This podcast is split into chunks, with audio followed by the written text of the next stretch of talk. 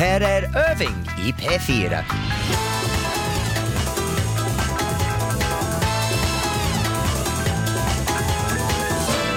Hej och välkomna till Öving i P4. Det här är Tony. Hoppas ni mår bra idag allihop.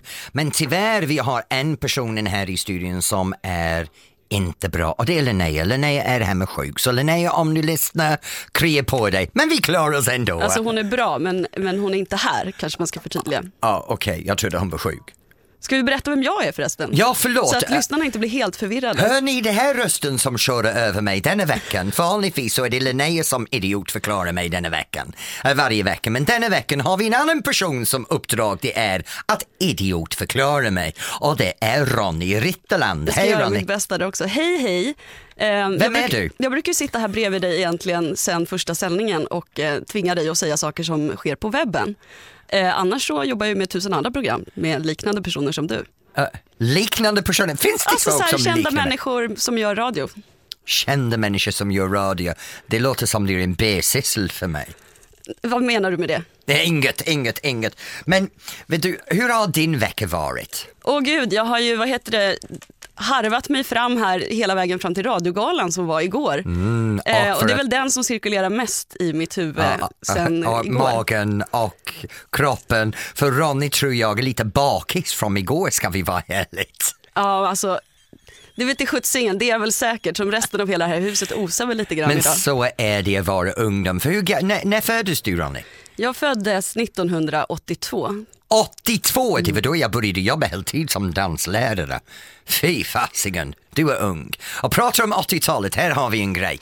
I lördags var jag på en fest, jag var på en jättekändisfest. Camilla Läckberg fyllde 40 och jag var på hennes 40-årskalas. Men inbjudan kom och så stod det 80-talsfest. Så Alex och jag stod där hemma och tänkte okej nu måste vi klä upp oss 80-talet. Jag hade underbar, jag gick in i garderoben och gick igenom alla mina kläder och gick den kavajen funkar, den kavajen funkar, den kavajen funkar, den kavajen, byxorna funkar, skorna funkar, skjortorna funkar och helvete jag är kvar i 80-talet. Men alltså hur ser de här kläderna ut? Alltså 80-talskavajen, 80-talsskon. Alltså jag var ju ett litet spädbarn då så Ja, jag men har det, ingen väl- aning. det, det, det är väl lite Don Johnson, Miami Vice, du vet axelvader som gör att axlarna är tre gånger så bred som höfterna och sen uh, armarna Vänta, som... hade du axelvaddar? Jag hade axelvaddar, Åh, jag hade herregud. fantastiskt. Tror det, jag har en fantastisk bild av mig på 80-talet, ska vi lägga upp en? Alltså jag ska försöka hitta en på din eh, sajt här som Ja. alla andra också kan surfa på. Ja. Det finns, det finns en av mig i, i axelvaddar vad jag ser ut som en, en korsning mellan Joan Collins och en amerikansk fotbollsspelare. Vilka färger? gråa, gråa randiga och så har jag de här byxorna för, för varje ben har 20 pressveck högst upp så det är jättemycket tid. Är det så här resår i midjan också? Ja. och sen är det jättetajt på vristerna och så har jag de här lilla ankelstövlar som man kallar för pixie boots som var gjort från, från tyg. Men alltså kände du dig snygg när du Jag hade det här på dig? vadå jag kände mig snygg? Jag var döläcker Ja, det på låter 80-talet. fruktansvärt. Jag var ung, snygg i kroppen, fantastisk frisyr, lite för mycket hår. Som Såg jag ser nu, jag har för lite nu men då hade jag för mycket. Såg man något av din mage undrar jag lite? Ma, ma, Alltså, så nej här, men jag blotta- inte magen mycket. Ja det gjorde jag när jag strippade men det är en annan femma. Det finns ett sånt djup i dig. Det, det, vissa saker vill man inte veta. Man vill inte veta att jag är. Nej men så såg min 80-tal ut. Men du vet, de flesta av oss som är någonstans mellan 45 Nej, Alex är 43, så 40 och över. Ni måste ha lite minnes från 80-talet om kläderna. Lägg upp en bild så vi får se bilderna av dig Alltså jag skulle också. säga så här, för att det ska bli enkelt att lägga upp Mm. bilden, mejla dem hellre till oss på irving.sverigesradio.se så kan vi kolla på de här och ska vi utse någon snyggaste bilden vinner någonting eller? Ah, det kan vi diskutera under resans Ja, gång. vi Vi har något. på det. Men det finns en annan grej också och det är att ju, väldigt många vet att jag ändrar stil då och då. Ändrar frisör, klippning, ändrar kläderna. Jag har gått igenom min färdigperioden nu. Och jag tror det är dags för mig att börja ändra stil igen. Så det är någonting vi kan diskutera. Ska jag Vi har ju en, vi har en 80? webbfråga där som vi gärna vill smälla, in och det är så här, när bytte du stil senast? Vill Ja, veta det det? blir bra. Jag vill veta, när bytte du stil senast och hur gjorde du för att byta stil? Och vad hände? Livet kanske hände? förändrades. Ja, som mig, jag har det här 50-årskris som kommer. Tio år för tidigt såklart. Men det är min 50-årskris som börjar krypa upp det här med, vet du att, att min rumpa börjar hänga. Jag har en av de här gravitationschockattack i kroppen och hur ska jag gömma allt? Så, jag så tror du vill jag egentligen ha hjälp från lyssnarna att hitta en stil så att du inte ska få en 50-årskris? Ja, men jag tror min stil är bra, men vi får ta, ta reda på det under dagen.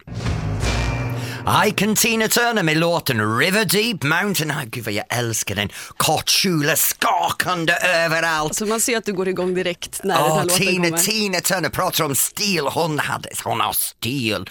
Men Ronny, vad har du för stil? Ja, vad har jag för stil? Jag tycker det där det är så jäkla svår fråga och tråkig att få. Vad ska man svara på det? Ja, Alltså, men det så överdelen ser ut som bangles från 80-talet och underdelen ser ut som punk. Ja, men det, det, är så här, det är en definitionsfråga. Jag ser ut som jag gör. Jag tycker att stilfrågan går ju inte att svara på. Man har väl det som folk ser när de tittar på en. Åh, gud hjälp mig. Ungdomsförklaring för allt. Det där är när, Men- ge mig rep så hänger jag mig själv. Du delade precis mig i två delar och sa att jag var bangles och punk. Ja, men vet du, du har din stil, jag har min stil, jag också har min brytning och idag så har vi det här Tony-tävling som är på gång. Så vill du ringa in och, och uttala dig i min eh, fantastiska röst så får du gärna ringa in. Telefonnumret ringer in är 0814 88 00 14 88 00. Men vi, Vi har alltså till... öppnat en telefonsluss där Ja, man kan få förlåt. hänga med oss i studion. Det är helt fantastiskt. Ja, vill du ringa Ring in och snacka tusan, lite med oss? Du kan få gärna göra det, men du måste göra det i min röst. Så Tony möts Tony. Man får bara ringa hit om man låter som du. Ja, såklart. Ja, jag vill prata med mig själv. Faktiskt, jag gör det ganska ofta, men det är en annan femma. Och idag så har vi med oss en fantastisk gäst i studion. För vi började med det här att byta stil, att jag måste komma från det här färgglatt 80-talsinfluens. Och Ronny, vi måste fixa dig. Ja, fan. Du behöver Varför hjälp. då? Jag har fått höra att jag har en unik stil. Jag vill ha kvar den. Jag gillar den. Men vi har en fantastisk möjlighet nu att båda två får Okej, hjälp. För, för här har vi Hedvig Ander som är med i God kväll som har också aktuell med sin ny bok som har precis kommit ut idag och det heter Hitta din stil. Hej Hedvig. Tack. Berätta lite grann om, om boken. Boken har jag sagt är kanske i första hand en handbok, men den ska också vara väldigt inspirerande hoppas jag. Den vänder sig mot kvinnor, jag är ledsen att behöva säga det, men så är det. Det kanske blir en herrbok så småningom. Det är okej, jag fjollar, jag halvvägs där, varsågod kör på. Ja, men ehm, eh, den handlar om eh, alltså, svar, förhoppningsvis svar på alla frågor som jag har fått genom alla år då jag har jobbat. Eh, allt ifrån hur lång ska kjolen vara och hur ska jag tänka och så. Och framförallt också det här att eh, jag är ganska trött, om jag ska vara riktigt ärlig, på att kvinnor är så dåliga på att se sig själva med ärliga ögon och tycka att de ser bra ut. Man är så himla självkritisk. Jag, är så, jag tycker det är så tråkigt, så jag vill att det här ska, jag hoppas att boken ska ge många kvinnor en annan insikt och en annan syn på sig själva.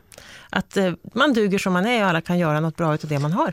Men vad skulle du säga Hedvig att Tony har för stil, apropå den här frågan? Att jag fick den själv Ja, och men tycker att den är så himla tråkig. Ja, ja, men vad har jag måste Tony säga just idag så är jag medelålders gubbe med min gråa skägg, gråa hår, en vitt Men det, mohair och ett par jeans. Jag är helt normal idag. Och en rutig snygg blazer. Ja, ja, Inte men att det- ja. förglömma. fast nu definierade ju du dig själv Tony. Jag vill bara fråga Hedvig, vad tycker du att Tony har för stil? Alltså, jag har ju inte träffat Tony förut, jag har ju sett dig i diverse tv-program såklart. Eh, Jag tycker alltid du är väldigt eh, färgstark, alltså inte bara färgen, att du är stark så, men du har en, en tydlig stil och det är det som är roligt. När man tänker på dig så, så ser jag en ganska, jag har en tydlig bild av vad jag ser framför mig. Beskriv det.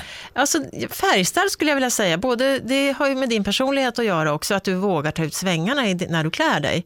Eh, just idag är du ganska neutral, men, men det finns ändå en tanke med varför du valde den tröjan och den kavajen till dina jeans. Ja. Så att det finns, det finns en, bak, eller en, en tanke och det är det som jag tycker är viktigt, att man, man har en enhetlighet i det uttryck man gör, eller det man har. Ja.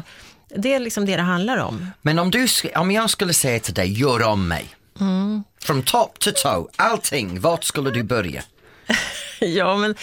ehm, alltså du, när jag tänker på dig då, då har ju du den här stilen, så jag måste verkligen tänka till, vad ska jag ändra på som inte är bra? För jag gillar... Hörde du det? Ja. Det som är inte bra, Åh, det betyder att är mycket som är bra. Ja, det, jo men så är det ju, därför att du har en stil.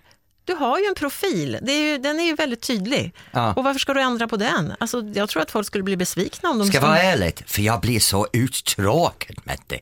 Jag, jag, det är som med min hår. Jag byter hårfrisyr kanske en gång var tredje månad, färgen. Det här är första gången i mitt liv var jag haft samma färg och samma klippning i över ett år. Men Jag var skulle du gå in och börja Hedvig? Jag blir så nyfiken på, någonting måste ju vara lite enkelt att förändra på Tony så att han blir lite mer uppshapen. Ja, men visst, man skulle kunna kanske göra honom, om man, man kan ju välja en väg att bli lite rockigare till exempel. Man kan ju Rockigare. också göra det lite stiligare, att du kanske går i kostym. Eh, alltså, nej, jag så- gick i uniform Ja, hela du min ungdom Den i har du- skolan. jag hatar den idén. Ja. Ja.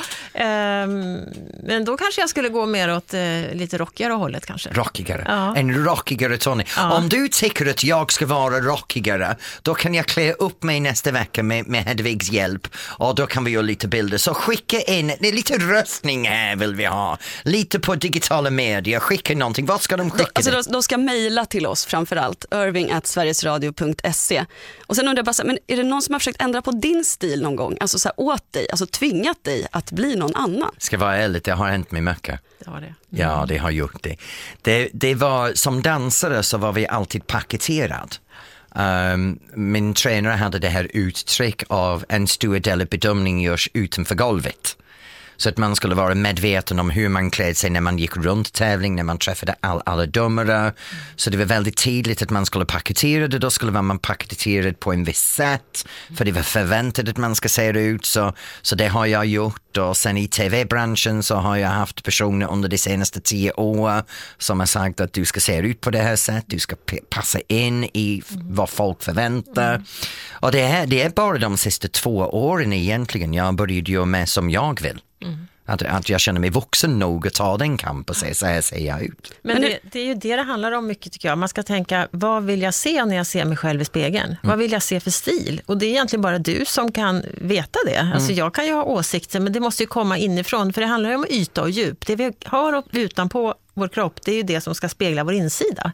Så att eh, det, det är, man måste gå igenom den där processen. Många säger, rycker ju på axlarna, ingen aning om vilken stil jag ska ha. Nej, men vem är du?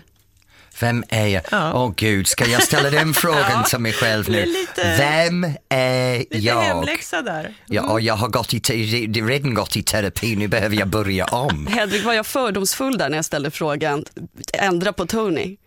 Eh, kanske lite. Är det den största fördomen som finns mot gör om mig program? Att Ja. här, man måste ändra på någonting. Ja, och det är ju inte vad vi gör. Alltså, vi försöker ju lyfta fram det bästa. Alltså, vi vill ju att de som kommer till oss ska åka hem och känna sig jättesnygga, men det är fortfarande samma person. Annars funkar det ju inte, för det, då känner man sig ju inte bekväm. Utan vi försöker bara liksom göra lite bättre, plocka fram det som är bra.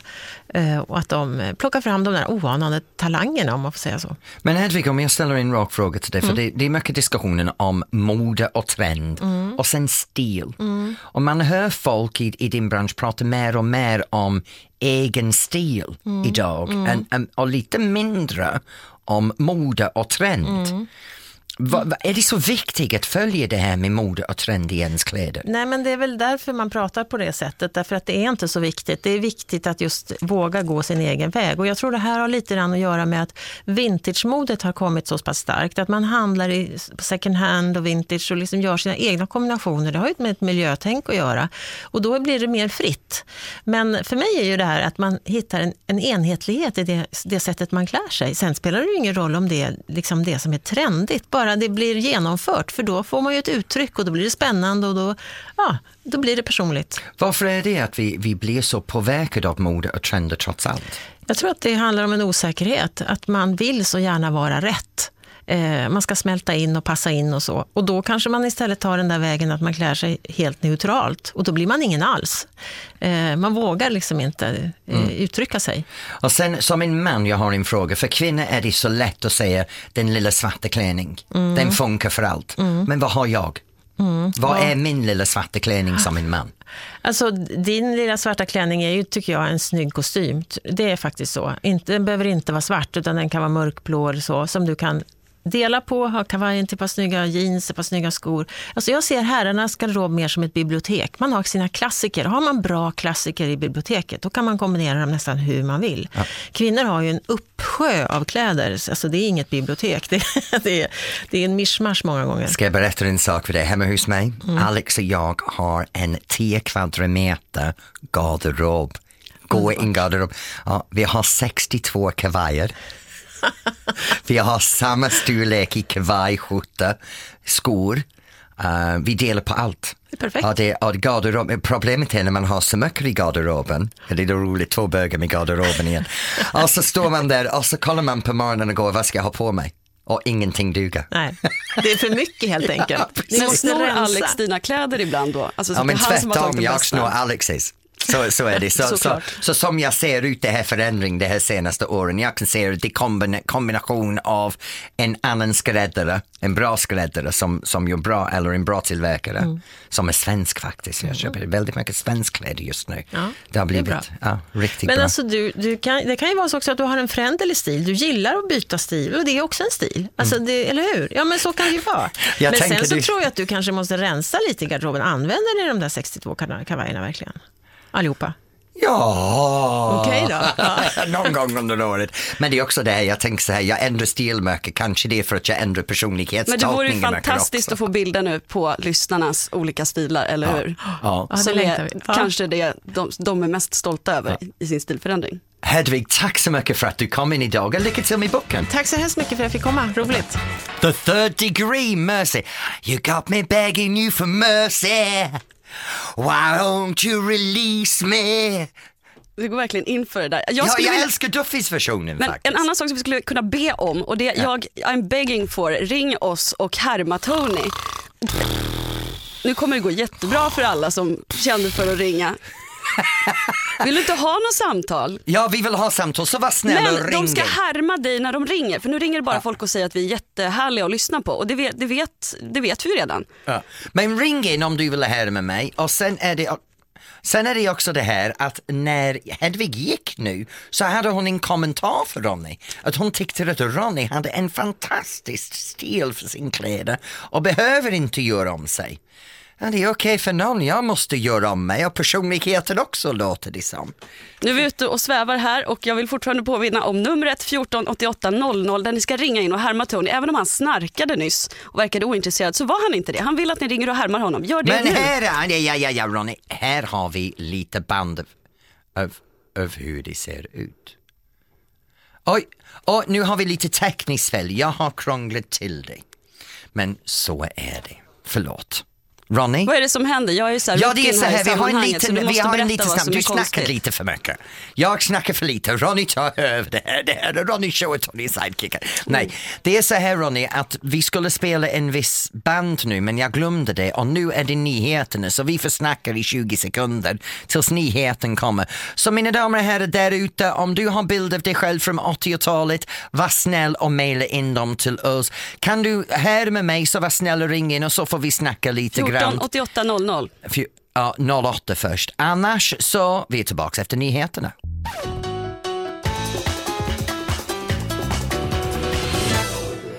Hallå där ute, lyssna väldigt noga. Telefonnumret är 18 14, nej förlåt, 08 14 88 00. 14 88 00. Kan du prata som mig? Kan du härma mig? Imitera mig hur du vill tolka det. Det är bara att ringa in för jag vill prata med dig. Så ring in nu. Samtidigt har du bilderna av hur du såg ut på 80-talet. Som mig, Axel Wade, små midjan, överstoppad och, och över kammad också. Överstoppad? Överstoppad, men det kan vi prata om lite senare. Bättre än förstoppad. Och sen så, så lägg upp bilden, skicka det in till Öving i P4. Uh, men just nu så har vi en klipp av hur det här hörning låter fram till oss nu. Nej men alltså det här är den riktiga Tony Irving. Jag förstår inte vad du sitter och pratar om. Alltså du har en riktig släphållning, riktigt dålig dagsform, det får bara en trea. Det är riktigt dålig Irving i P4, det är inget stäng i det, det är inget bra. Ja, här sitter vi då i radion P4-studion i Stockholm och vi har en underbar publik med oss i den här radioprogram. Okej, du har potential att bli en bra dansare, men det är också så att du måste tänka på vara rak i rygg, inget flams och trams Och du måste spänna runt det för att få en fin karaktär på den dansgolvet. Du har aldrig hört mig upphetsad. Jag har hört hur du kan, jag kan tänka mig hur du låter när du är upphetsad. Det blir en, två, tre, fyra, fram och tillbaka i valsen. Men så är det, så här låter jag på riktigt. Låter några av dem som mig så kan ni också rösta för dem. Så vill du, vill du hjälpa mig hitta vinnaren och vinnaren vinner en resa med mig som är ut på en kristning på Det Baltiska. blir en hel dag med Tony Det bara helt en- enkelt. en 24 Så behöver timmar inte liksom avslöja allt i detaljerna Nej, 20 riktigt vad 24 som ska timmar. vara. Eh, roligt för mig, mardröm för dem. Det ringer ju som fasen här ute i kontrollrummet måste jag säga. Har vi, det är massa har vi personer någon som ringer. jag kan prata med? Nej, de, vet du vad? Det är, det är lista. Ja, men vi kommer till dem efter det här för, för just nu så måste vi, vi, vi ta upp nästa ämnet. Och, och det är det här att ni vet att jag är lite små elak. Eller har varit det under de senaste tio åren. Med vissa olika personer som har deltagit i en tv-program som heter Let's Dance. Och då har jag bestämt mig att varje vecka så en i taget så har de möjligheten att komma hit och ha chans för revansch. Förra veckan så hade vi Peppe Eng som var här och berättade hur jag sårade honom. Och just nu denna veckan så har vi uh, en fantastisk person här som har som kommer efter låten och det är eh, Elisabeth Höglund. Din soldat Albin och Kristin Amparo. Ja, Jag måste säga, det är väldigt sällan att jag tycker om en ny låt, men den älskar jag. Och du är inte ensam, det ligger sjua på Svensktoppen Det gör det? Ja. Jag har aldrig förstått det här med Svensktoppen. Är det folket som gör att det ligger på Svensktoppen eller är det Jajamän. någon, någon jurypanel som bestämmer det? Folket är juryn som röstar på Svensktoppen. Åh, vad bra! Det är folkets sjunde låt denna veckan. Jag är inte långt ifrån för en gångs skull. Jag har flyttat från 80-talet till 2014. I 2009 så hade jag eh, möjligheten att träffa en fantastisk kvinna som jag såg radikalt, Elisabeth Höglund. Och hur, här låter hur det var då. Vi, vi har ju laddat så oerhört mycket för det. Vi laddar ju för varje kväll och det här, den sista hårda veckan eh, som har varit en enorm anspänning och sen när det tar slut och plötsligt då släpper alla fördämningar, då kommer alla känslor, då kommer också tårarna. Inte därför att man i första hand är ledsen, ja det är man väl också. Men också för att kroppen liksom på något sätt ger, inte ger upp men säger ifrån att, att eh, nu, nu är det slut på något sätt och det, det är så sorgligt. Ja, jag måste säga jag är otroligt nervös nu för det här känns till revansch för väldigt sällan är man totalförståndigt att man har sårat någon. Och mina damer och herrar, här är Elisabeth Höglund. Du anar inte vad nervös jag är efter, eh, på grund av den här intervjun. Så att eh, vi är gott sällskap. Du är gott sällskap, Tony. Men Elisabeth, nu är din chans till revansch så nu har du möjligheten att förklara för mig och sätta mig på plats. Nej, men alltså jag är, jag, jag är en person som är absolut inte är hämndlysten. Utan jag skulle vilja säga så här, Tony, det hade du inte räknat med. Men jag skulle, skulle vilja säga så här, att du står för mycket av mina framgångar eh, de Oj. senaste åren. Eh, du utskåpade mig i Let's Dance fredag efter fredag efter fredag. Och jag har aldrig blivit så berömd. Oavsett vad jag har gjort i mitt liv. Jag har gjort massa journalistiska skop men ingen kommer ihåg det. Det enda de kommer ihåg det är när jag stod framför den här elake, förfärliga, förskräcklige Tony Irving och han på något sätt utraderade mig från jordens yta och ja, omyndigförklarade mig och förklarade att jag att jag dansade dåligt. Och folk, jag fick sådana sympatier. Och hade inte du funnits Tony, då hade jag aldrig tillsammans med Tobias Karlsson kommit på fjärde plats. Så att jag vill säga så här att visst gjorde du mitt liv besvärligt men, men du, det ledde ju till att jag på något sätt lyftes av publiken, av människor, på folk på stan och allting. Tack Tony, du har verkligen gjort en insats för mitt liv. Oj, det där förväntade jag inte Nej, alls. nej, livet är fullt av överraskningar kan jag säga. Det, jag, jag förväntad en total diss, en total hela handen utskällning. Nej, men jag, som, som jag sa, jag är inte sån. Jag, jag, eh, dessutom tycker jag att du, jag är lite tråkig nu, va? Men, men du som jurymedlem har ju faktiskt rätt att säga vad du tycker om eh, min och andras dansförmåga. Så att, eh, nej, tvärtom. Och dessutom tycker jag att vi efter Let's Dance har blivit väldigt goda vänner. Du, så att, så att eh, nej, Tony, du, du har en stor plats i mitt hjärta. Jag är ledsen att jag ska behöva säga det, men, men du har faktiskt fått en stor plats i mitt hjärta. Då tackar jag så mycket och äh, äh, total för en gångs skull paff, jag vet inte vad jag ska säga. Är mållös. Ja, ska jag ta Ja. över det här programmet Ja, då? det kan du göra en jag stund göra faktiskt. Det. Ja, precis. Men Tony, Elisabeth, tack för att, att du kom in med de fina. Det var, för jag har skämts över vissa saker jag har sagt och det är speciellt när jag Vad var det du sa för någonting blir man ganska nyfiken på nu. nej men han, han sa ju till exempel han, om mina pattar, va? att, jag, att Ja. pattarna hade, alltså, det var tror jag, ett, ett av de första dansprogrammen, att pattarna hade kommit på sned eller sånt där. Va? Och, Dina pattar hänger åt vänster. Dina pattar hänger åt vänster. Vad han menade med det, det vet inte jag. Men det var i alla fall någonting som folk blev väldigt upprörda över. Eh, Jag blev inte upprörd alls. Jag tyckte bara att det var kul. Tony, vad menade du med det? Ja men det var eh, just i den Pattarna klänningen så att Elisabeth hade på sig, om du minns Elisabeth, en korsett. Jag hade alltid korsett för att hålla in, hålla in i fläsket. Men det här korsettet satt på utsidan av klänningen. Ja. Och då hade korsettet vridit sig. Den hade det. Ja.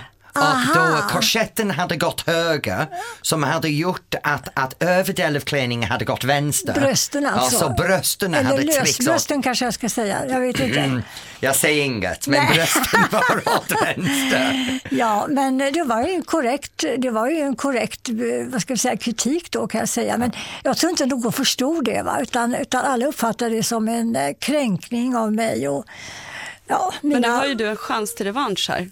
För du har ju Ja. en utmaning till Tony, eller hur? Ja, men ja, just när det gäller, ja nu sitter jag väl, nu sitter väl i klänningen, jag har ju en väldigt fin klänning på mig. Jag trodde att det här var tv men det visade sig att det var radio. Men, så jag klädde ju verkligen upp mig till det här Ja, nästan. det har du gjort. Det är väldigt fint. tar en för oss bild på dig sen.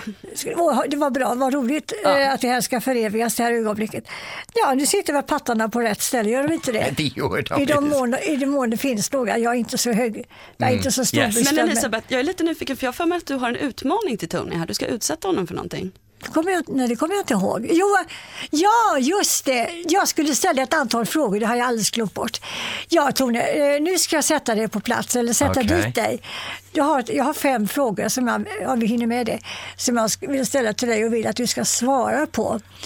Eh, 17 var den första frågan. Jo, eh, jo, vem är Sveriges Televisions, vad heter Sveriges Televisions nya verkställande direktör? Ingen aning.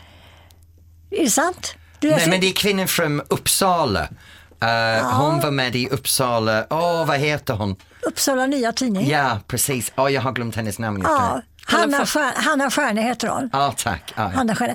Vem, hur många procent fick Sverigedemokraterna i riksdagsvalet i söndags? 13, komma... Var det 13, komma någonting? Ja. Nå, eller 12 nå- 12,9 Ja. men Ja. det var godkänt. Det Ja. första var inte godkänt. Ehm, ehm, kommer Fredrik Reinfeldt att sitta kvar som eh, partiledare? Nej, han har sagt att han avgår. Oj, det visste du. ja. Följde du valvakan i söndags? Ja, det gjorde jag. Vad duktigt. Ja. Ehm, ja, då är du väldigt insatt i svensk politik måste jag säga. Vad heter so- Socialdemokraternas partiledare och eh, Socialdemokraterna, Löfven. Löfven och i förnamn? Stefan. Vad gjorde han tidigare innan han blev partiledare? Han var med i uh, svets... Han, han har varit svetsare en gång i livet. Han var svetsare på Hägglund i Ja. Örnsköldsvik, ja, men han var, Han var någon fackledare. ja, vilket förbund? Eh, Det minns jag inte. Nej. Titta inte på mig, jag ska inte hjälpa dig här. Nej, jag minns inte. Nej, men han kallas Stålmannen och, det, orsaken till det är att han kom från Metall. Men jag måste säga att jag tycker inte att jag satte dit dig. Nej. Det är dåligt, du har dåliga med, mediakunskaper eftersom du inte kände till den nya vdn för Men jag visste var hon kommer ifrån. Att, ja, det räcker inte Tony. Ah, Nej. men- men ska hon har dessutom jobbat på Sveriges Radio här. fyra rätt av fem är ändå det tycker ganska jag är godkänt och speciellt godkänt. sådana svåra frågor som jag ställde tycker jag. Visserligen inträffade det för några dagar sedan och de som har gått närmare det de är ju inte det. Men, men jag tycker att eh, med tanke på din, den bransch du jobbar i, jag menar dans och sånt, så, så kan du ju mycket om politik. Du försöker säga att vi dansare är lite efterblivna va? Nej, men nu visar ju du att ni inte är det. Nej. Nej men faktiskt jag är jätteintresserad av politik. Ja. Så jag, följ, jag följer politik. Då är du, är du glad eller ledsen över att eh, skottarna är kvar i Storbritannien? Jag är faktiskt, efter min fars familj kommer från Skottland, Oj! så kan jag säga att jag är väldigt glad att de är kvar, för vi är starkare tillsammans. Ja, och jag har alltid funderat, var kommer skottarna att, hur ska de förklara det här om de, blir, om de blir självständiga? Men då kan vi tillsammans hurra för Storbritannien, the United Kingdom. Ja. Rule Britannia, Britannia. Och på den noten mina damer och herrar så går vi vidare till nästa låt. Hathaway och What is love, en riktig 80-talsdänga där. Helt fantastiskt. Vad tyckte du Ronny? Alltså det är faktiskt en av mina favoritlåtar också. Och jag sa ju det till dig här i pausen att eh, jag har ju en playlist som är 13 timmar lång som heter 80-talets armé. Så att jag gillar 80-talet på riktigt. Åh fy fasiken. Jag, jag levde 80-talet, 80-talet har otroligt många stora minnen för mig.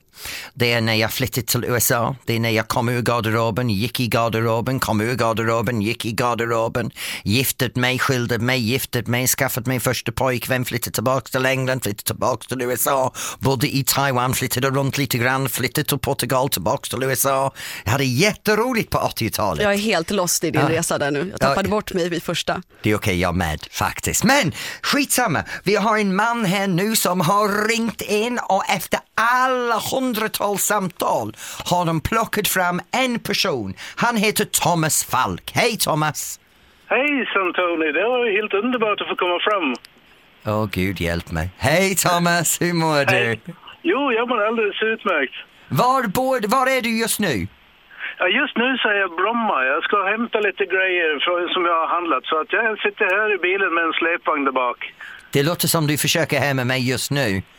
Ja, det kan man väl tycka. Det är det som var tanken trodde jag. Ja, du har en släppvagen där, där bak. Det är jätteroligt. Ja.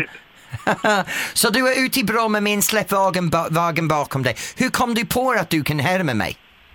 Ja, ja, det är ingenting som jag har tänkt så mycket på, men jag tycker det är intressant när man pratar lite engelska och sen pratar man svenska och ibland så blir det lite mix däremellan.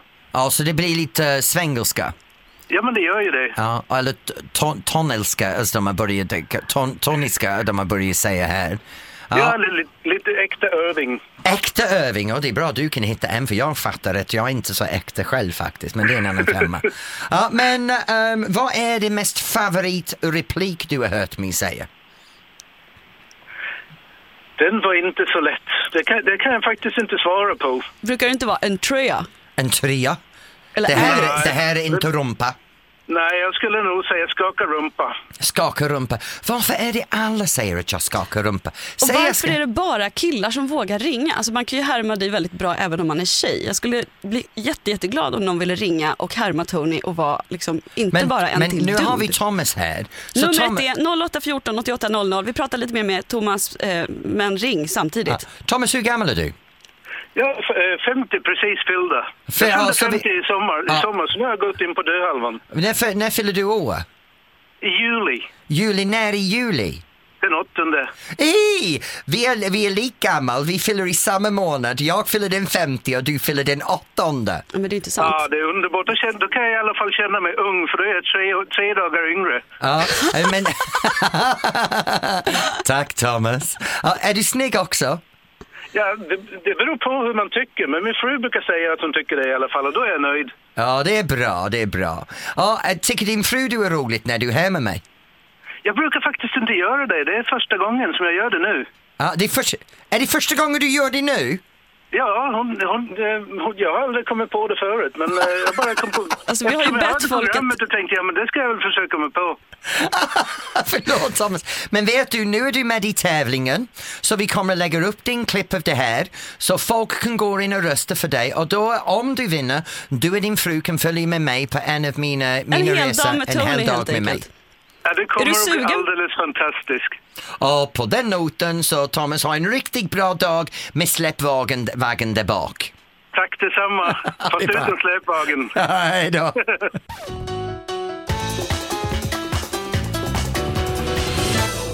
Ja, så är det och nu är vi tillbaks efter en liten katastrof där när jag sa att Hathaway var Nej, nej, från... nej, det var jag som sa det och jag sa det för att jag menade att 80-talets armé, det är då jag är född och alla låtar jag har lyssnat på Ja. ingår i den playlisten. Så jag, Hathaway är ju från 93. 93!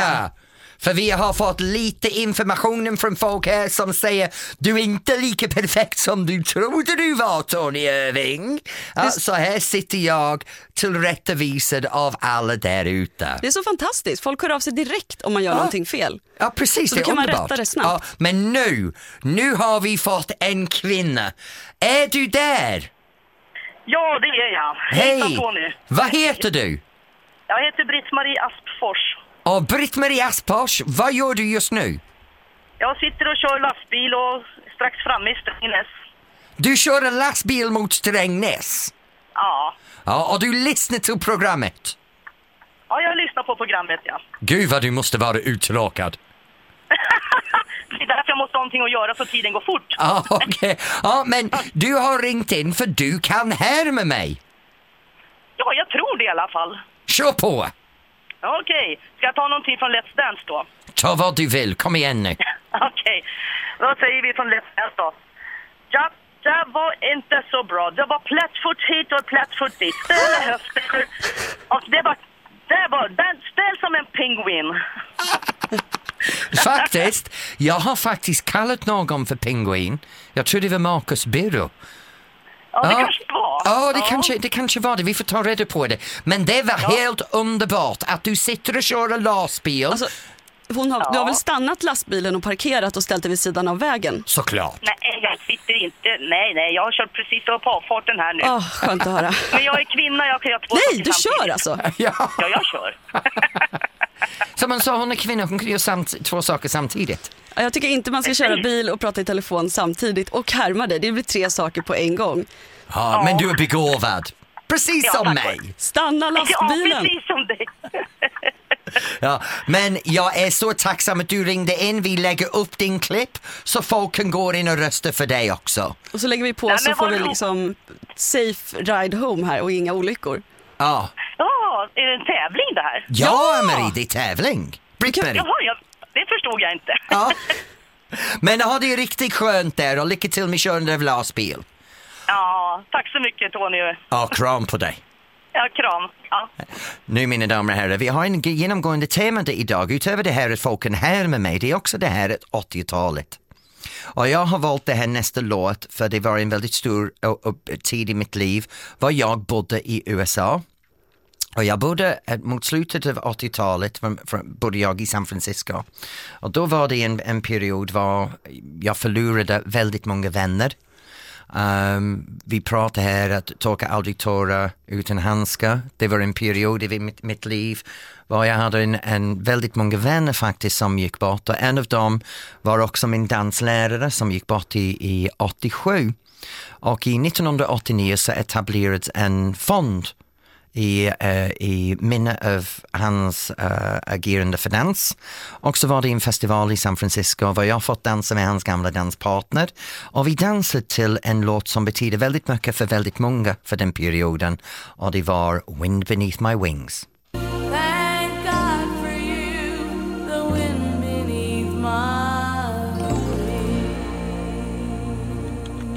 Nu mina damer och herrar måste jag lyfta mig ur den där lite deprimerande och, och uh, tuffkänslan som jag har här och jag har en väldigt speciell person som kommer hjälpa mig göra det. Tio år sedan så träffade jag en fantastisk person som tog mig under hennes vingar i efterlåten och började prata med mig om hur det är att vara juryn i en tv-program. Ikväll är det en ny premiär kan man säga för Idol på riktigt. Turnén är över, nu kör programmet igång ordentligt. Och en person som egentligen etablerad Idol i Sverige. Den första riktigt kändisen kommer från programmet. Den hjärnan, den riktiga juryn kan man säga. Kirsti Tomita. Hej Kirsti. Hej, hur är det? Han är undermär- äh, utmärkt med mig. Jag sitter här i studion och jag måste berätta för alla, jag sjöng med i låten och det enda Kirsti kunde göra titt- gör var titta på mig och börja skratta. You're so generous with yourself. Generous med mig, trots att jag kan ingenting. yeah, but you know a lot. But you know, I love the fact that you're so generous and genuinely just, you know. Det här är väldigt intressant. Att du börjar ja, prata förlåt, engelska. vi ska över på engelska. Jag, jag märkte inte det. För samma, sak, samma sak hände när du kom in här i studion. Ni bara föll över och pratade engelska direkt. Och, eh, det, Ja, och jag märkte det inte ens nu. Hade inte du sagt någonting så ja, men det, jag... det finns en anledning till att jag är här. Men bra, kan du tack tänka så dig, mycket. tio år av en vänskap så var vi pratar alltid privat engelska med varandra. Ja, det stämmer Så pl- plötsligt så står vi här och, och bara eh, går in i, i vår privata rutin Ja, egentligen. ja. Förlåt allihop där Ja. ute. Nu ska vi fortsätta. Som du förstod, det är Kirsti Tomita som är här. Um, Kirsti, vad är det som har gjort att du har kommit tillbaka till juryn? Egentligen, varför vill du tillbaka i den här bubblan? Eh, mm, Tunghäfta. Det är svårt att prata på svenska. Ja, eller hur? Nej, men, men Tony, du, du fraserar frågan på ett sånt sätt så att det blir svårt att svara på. Precis. Eh, för att eh, det är inte jag Som vill. som har velat eller sagt eller uttryckt, utan jag har fått förfrågan för att det är tioårsjubileum. Och utifrån det eh, och eh, tanken att vi skulle göra feelgood TV och eh, samlas tillsammans med mina gamla underbara jurymedlemmar och de som har fortsatt och tagit stafettpinnen efter oss mentorer, kan man väl säga att vi är. Nudge, nudge, wink, Mm, wink. wink, ja. Men grejen är Kirsti, du, du kom in tio år sedan i Idol. Det, Mm. det är tio år nu. Men väldigt många vet inte vad du gjorde innan. Nej. Så, så det, är- det är svårt för folk att se någon som sitter i en juryn och, och förstå vad de har för bakgrund Mm. egentligen.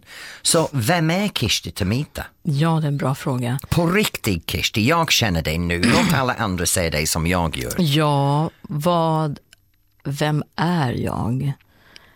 Ja, det, det här är faktiskt väldigt intressant för att en av mina svåraste saker det är att beskriva mig själv. Jag kan beskriva en situation, jag kan beskriva em, en känsla, jag kan uttrycka en känsla. Men att sätta eh, epitet och ord på mig själv är bland det svåraste som finns faktiskt. Eh, Men jag tror att, eller jag upplever det som, är, det som jag tror att är min starka sida, det är att jag har väldigt lätt att knyta an till människor. Och privat så knyter människor an till mig, att jag har att jag ser människan bakom masken, människan bakom imagen eller människan bakom eh, kläderna och, och, och också människan bakom en, någon, även om fasaden kan vara hård eller negativt, att jag ser kärnan i människan, så att säga. När jag träffade dig Kirsti, det första du gjorde för mig, du var som en mamma. Alla andra såg det här tuffa Kirsti med sin hallelujah moment och sin starka kommentarerna. Och så du plockade upp mig när jag var alldeles ny i Let's Dance och satt mig ner och började prata med mig och lära upp mig. Du gav mig riktning och åsikter om hur det var att vara jurymedlem i en tv-program, hur man ska handskas med allting och sen dess har du och jag varit vänner. Men på resan har vi haft våra olikheter i Ja. hur man ser på juryn Ja. och hur juryn förändras. Ja. Både dig och mig, hur vi förändras under resans gång. Så eh, berätta lite grann Jag om tror, det... jag tror nog att, att Tony, att du är, har varit, kommit in med lite mer medvetnare ögon. Du är lite mer medveten än vad jag är. Jag är lite vad man kallar för gullible på engelska. Ja, du menar att jag är lite mer manipulativ? Du är lite mer manipulerad? Nej, men jag menar, du, för, du, du, har, du går verkligen in och har en roll. Ja. Men alltså, jag kan inte gå in och ha en roll. Jag är alltid Kirsti och det är både min styrka och mina svagheter. Det finns ju många gånger jag har bannat mig själv och önskat att jag kunde gå in och vara en roll. Eh, någon gång kanske man har gjort det utan att tänkt på, men då har det varit... Men jag, jag tror det är också det här att min, min roll, Mm. eh, som vi, vi säger, är många säger att jag har en roll i Let's Dance. Egentligen utgångspunkt är att jag är överdomare i just den stunden Mm. i allt bemärkelse, allt annat stängs av.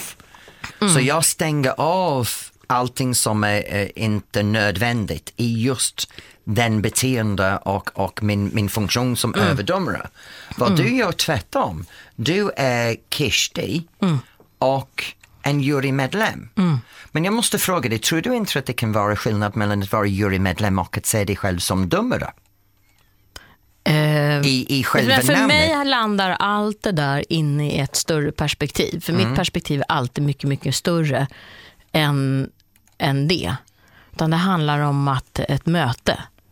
Människor Okej. emellan, publik emellan och allting. Och visst har man en roll. Och som roll i juryn, som, som, som domare, så har man en väldigt märklig roll och den är väldigt skräddarsydd.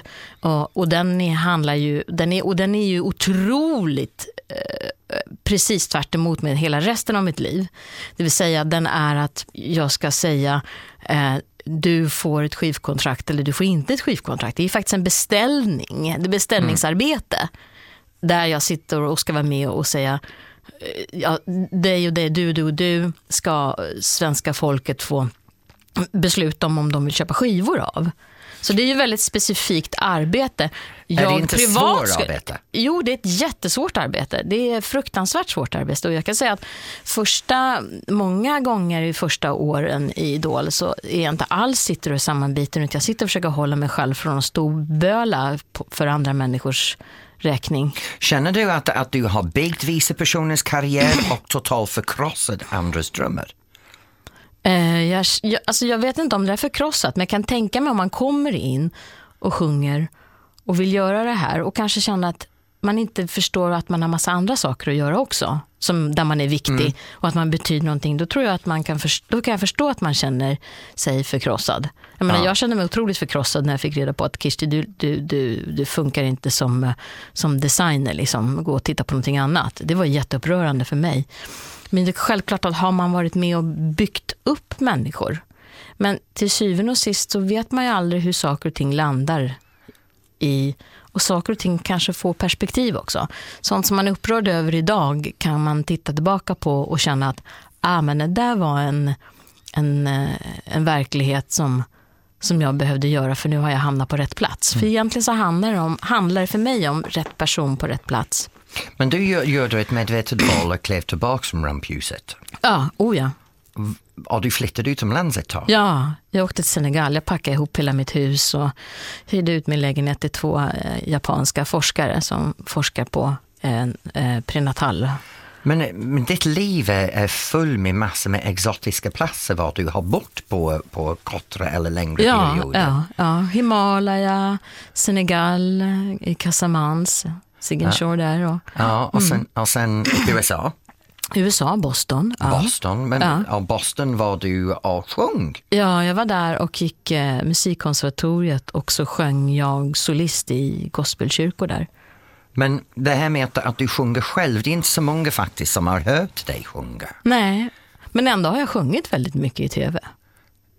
Det är lite roligt. Ja, ja. Ja, jag har sjungit eh, Våra eldsjälar, eh, jag har sjungit, eh, eh, vad heter det här, på Doobidoo och jag har sjungit på eh, Gröna Lund där med, eh, med Gry. Men vet du vad Kirsti, det är så här att jag har hört dig sjunga. Jag, Ja. jag var med när du gjorde, vi gjorde show tillsammans när du sång, sjöng Two sides of a woman. Ja, just, just, just, just, just. Ja. just. Ja, Och en dansa gjorde vi då också. Ja, ja Det det, var gör roligt. jag. Men jag vill gärna ha att du sjunger nu. Ja, vad du är gullig.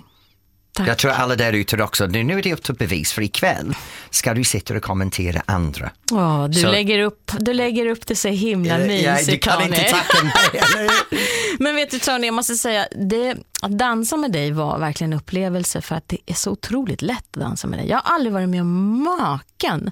Alltså, man bara får, det bara fötterna bara flyger på när man dansar med dig. Men, Jag måste få säga det. Alltså, nu har jag ju inte, jag är ju inte proffs som jag har dansat med många och så jag dansat med några. Men det, det är som att man helt plötsligt bara känner att man kan dansa. Det är inte ett svårt. Man, man kommer ihåg koreografi lätt och det bara, ja verkligen. Så Men det, du och jag hade roligt tillsammans till och med att vi har gjort en annan sak mitt på Hagaparken tillsammans. Och nej, det är inte vad ni tror det är heller snuskig där ute. Kirsti och jag faktiskt gjorde en kalender. Ja, det gjorde vi. 1,6 miljoner klubb för välgörenhet var vi båda två stod helt naken i Hagaparken i dansrörelsen. Och det är en bild som finns där ute, så googla den och ha en liten titt på den. Ja, den är fin, den är vacker. Ja, den är vacker Jag bild. tycker faktiskt att vi är riktigt ståtliga där. Det är sådana som vi kan titta Kirsti, tillbaka på. Nu måste vi få höra dig sjunga snart. Nu får du sluta prata.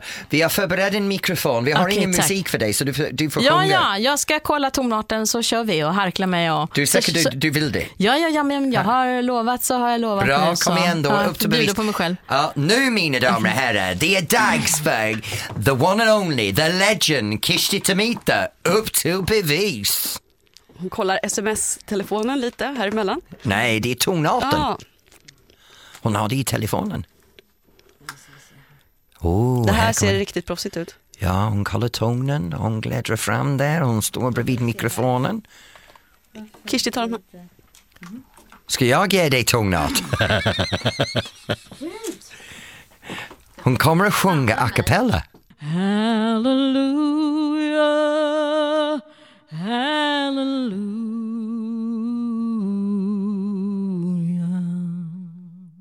Åh, Kishti! Fantastiskt! Mina damer och herrar, upp till bevis! Och Kishti Samita Katastrof, har men det gör gjort ingenting. det! Nej, men det är fantastiskt! Katastrof, men tack så mycket. Tack för att du kom in, Tack, Kishti. tack.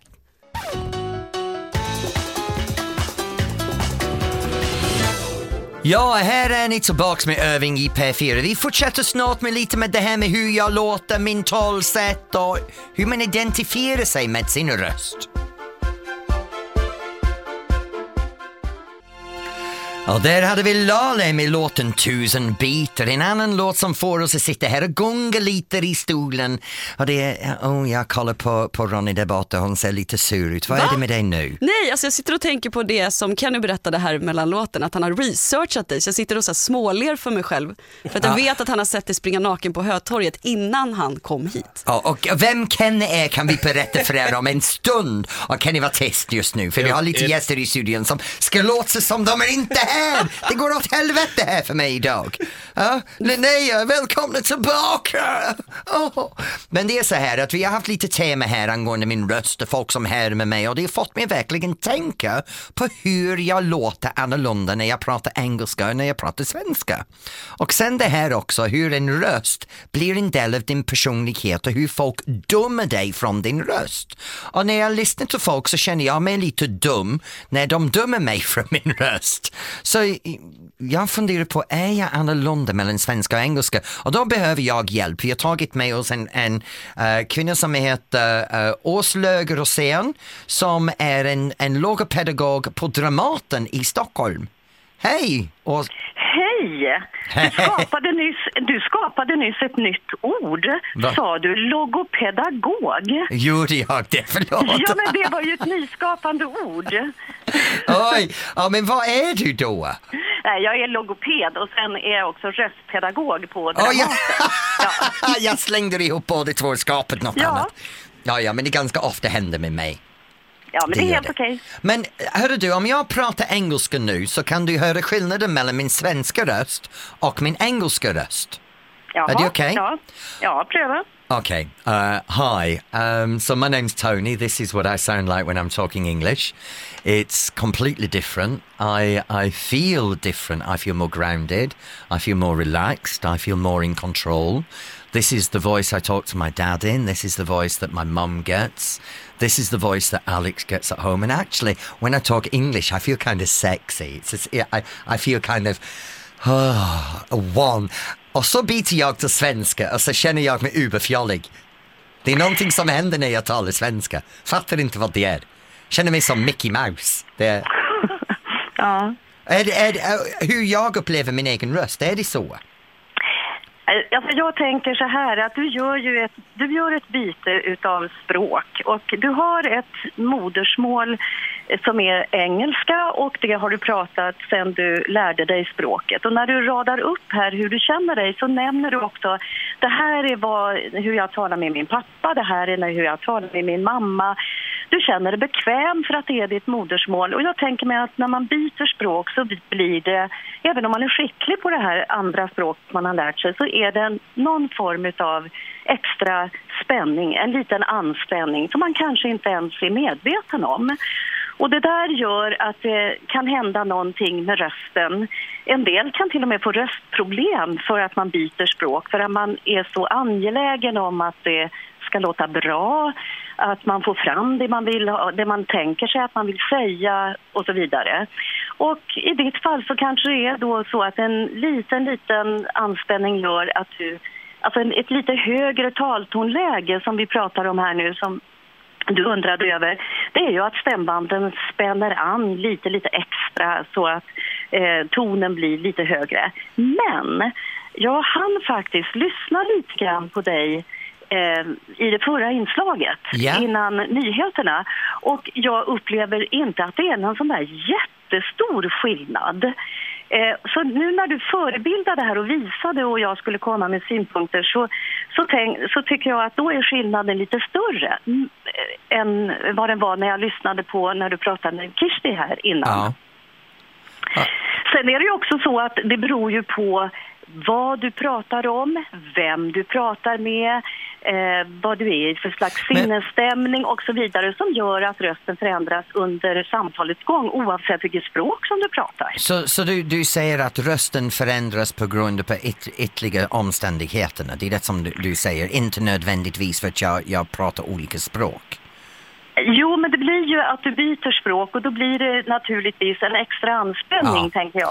Men- Som du inte ens är medveten om i det här fallet för att du, har pra- du pratar ju jättebra svenska och du har pratat svenska länge. Så att jag undrar om du, om du liksom från början har varit medveten om det. Nej, faktiskt inte. Jag, jag, Nej. när, I början det var så här, när jag började lära mig svenska så det var en polska väninna till mig som lärde mig svenska innan jag började på SFI. Och när jag Mm. började på SFI så en av tjejerna där frågade mig var i Polen jag kom ifrån. Ja, Så, det, så nej, men, nej, men på allvar, det låter som ett skämt men det blev så för, för vissa ton och sådana grejer trodde att jag var uh, polack i min, min, Ja. min svenska.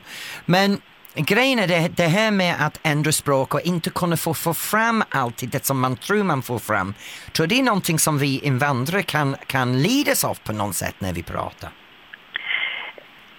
Nu uppfattar jag inte det sista du sa, förlåt. Okej, som invandrare till Sverige, jag har, Ja. eh, även som engelsman, så, så, så när, vi- när vi vandrar och vi ändrar språk, att få Mm. fram det som vi vill med språket, är det någonting som, som vi bör tänka på som ett sätt att, att vi behöver förbättra de här tonlägena rakt över invandrargänget? Nej, men så kan man inte säga. Jag, jag tänker också så här att det handlar om eh, dels hur skicklig man är i det här språket som man ska byta till. Och att jag sa, ja just det, när du berättade om det här så känns det ju, ska du lära dig svenska ska du naturligtvis lära dig det av en svensk. Det är ju naturligtvis så, eller i en svensk miljö, så det är väl eh, ganska givet. Men, men eh, det hänger också ihop med vad det är för status på språket. Vi pratar ju om att vi, om, om vi generaliserar lite och försöker göra en bild för att bättre förstå så pratar vi om högstatusspråk och lite lågstatusspråk. Och du kommer ju från en språklig miljö som är högstatus, engelskan. Mm. Medan om man har ett annat språk, man kanske är flykting från något land och eh, eh, det är under svåra omständigheter. Man har verkligen inte vandrat in utan man har flytt hit till exempel och har då ett språk som ligger väldigt långt eh, ifrån svenskan så kan det vara eh, ännu svårare. Och jag tror att när man ska göra någonting för att eh, låta som svensk eller låta som engelsman när man kommer till England eller låta som tysk när man kommer till Tyskland, det är att härma. Så att mitt förslag det är ju att, att, till dig det är ju att hur, hur låter jag egentligen när jag pratar sven, äh, engelska? Kan jag på något sätt härma mig själv när jag pratar svenska? Och hur känns det? Känns det jättekonstigt? Känns det ovanligt?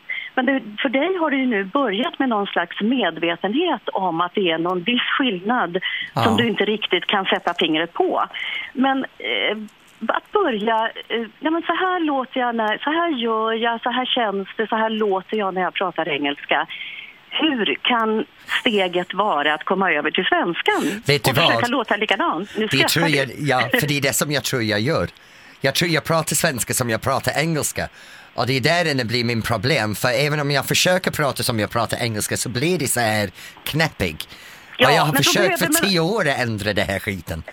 Ja, men då kanske du behöver hjälp med det. Du behöver kanske hjälp med någon levande människa som är lite feedback eller en bandspelare rent ut sagt, en Ja. inspelningsapparatur där man spelar in så att du liksom får höra direkt efter när du Men har sagt Özlem, det kanske är så här, jag borde komma till dig för lite lektioner så jag kan lära mig. Men om jag förbättrar min svenska så tror jag att jag blir arbetslös ganska fort. För min brytning och min svenska konstigheter, det är egentligen det som jag tjänar pengar på. Men Özlem Rosén, tack för att du kom in och, och pratade med oss om det här. Och jag ska ta kontakt med en logoped eller jag ska ta på, kontakt med en röstpedagog eller som jag sa tidigare, en logopedagog. Välkommen, tack. Tack. Nu i studion med mig så har jag två personer som är uh, båda två lite knäpp. De båda två har suttit här och lyssnat till årslaget, båda två stirrar på mig. Söta unga människor, nyinflyttade båda två från England.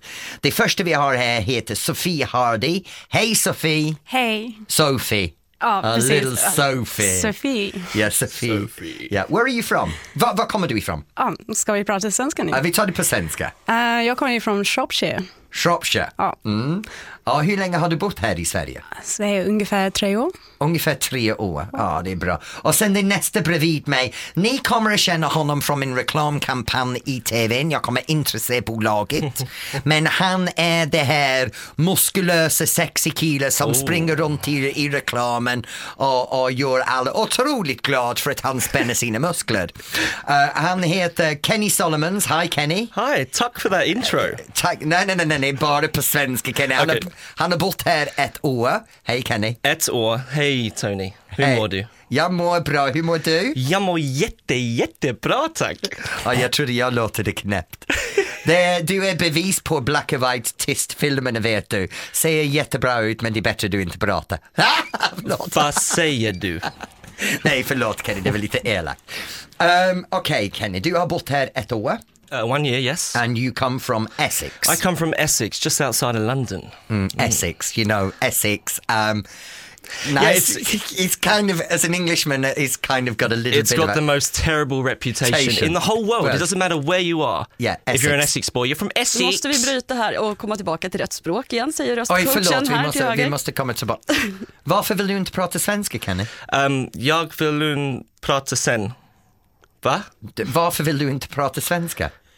Va? okay, that's why he doesn't want to speak Swedish. Det är därför han vill inte tala svenska.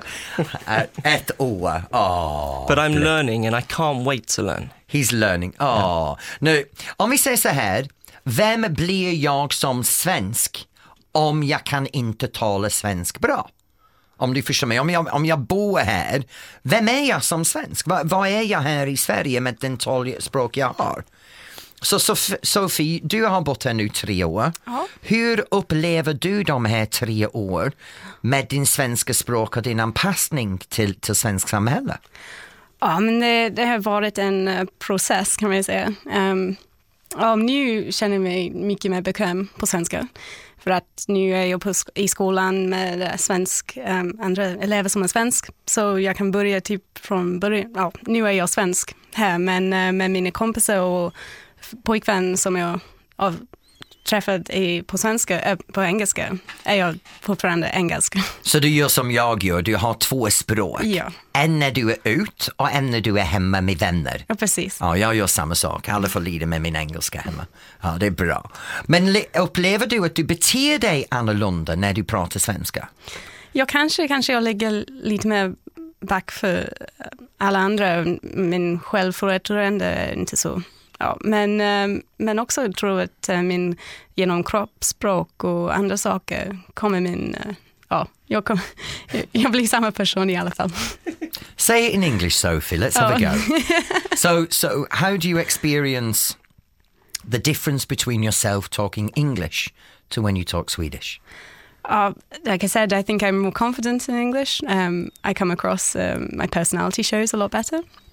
But in Swedish, um, I always thought that uh, maybe I'm a little bit quieter, and especially feel a little bit like you say, dumma, and uh, Yeah. that I won't want to say the wrong thing in, in a conversation that maybe it's a little bit more technical.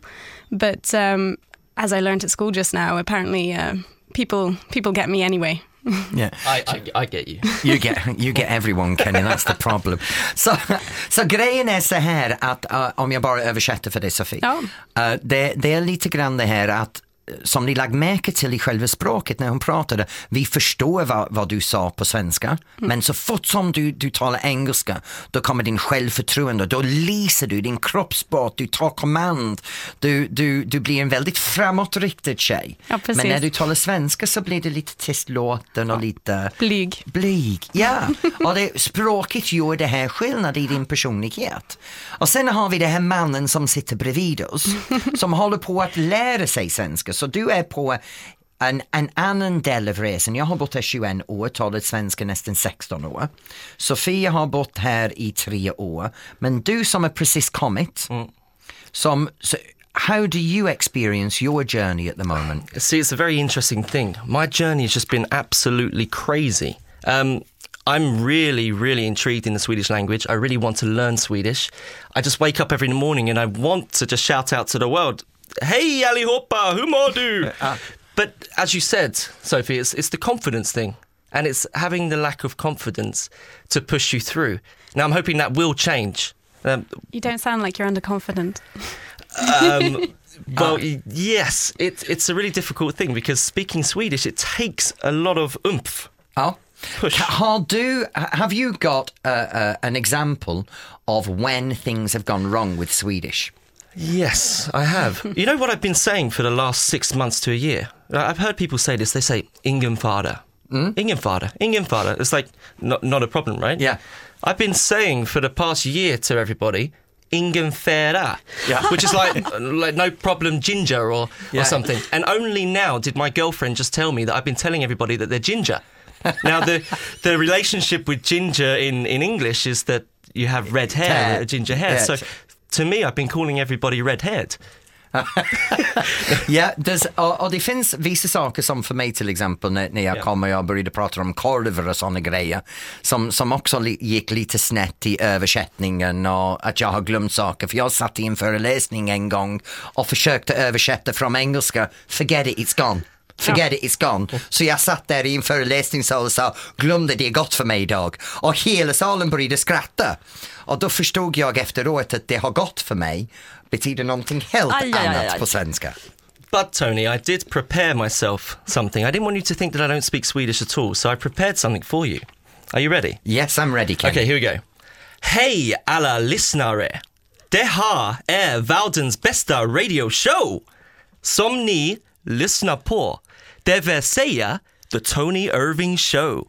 Mr Irving, mannen med de snabbaste fötterna och den vassaste tangen.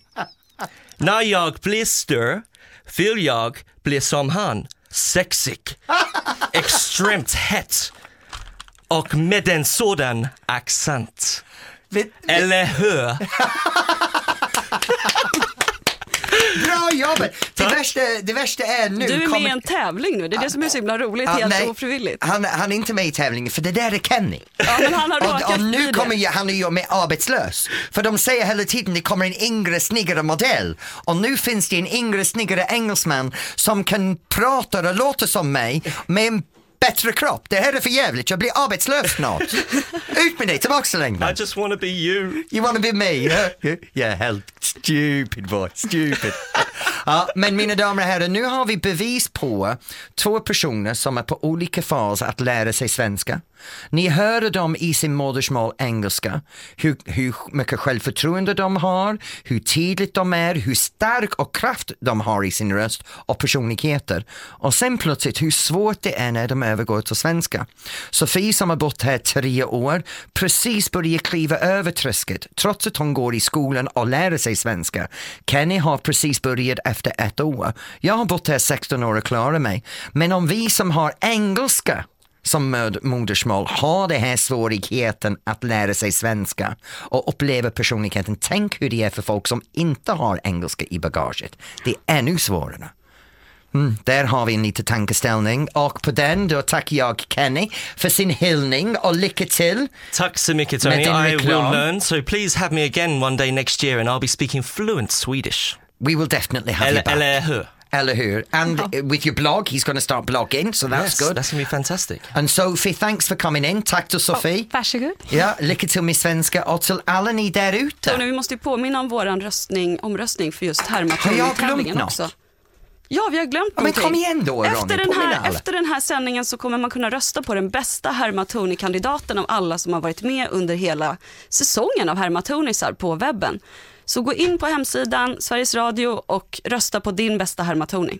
Och på den så tackar vi Annie Ivermark, Ronny Ritterland, Lotta Linda Rar och Maja Åström som producent, dialogredaktör, tekniker, redaktör, Kerstin Berant som har fixat all musik för idag, Ronny som min sidekick, Ja, jag har klippt två saker idag. Alla mina gäster och till Kenny och Sofie som fortfarande sitter, thanks for coming in the two of you. Jag älskar dig. Åh gud hjälp mig, nu är det Kulturnytt med, vem är där idag? Mina Benaisa. Ah, Hej Mina, vad har du för oss? Eh, Det blir lite Fares Fares och lite feministisk fotokonst, så det är bara Oh. att lyssna.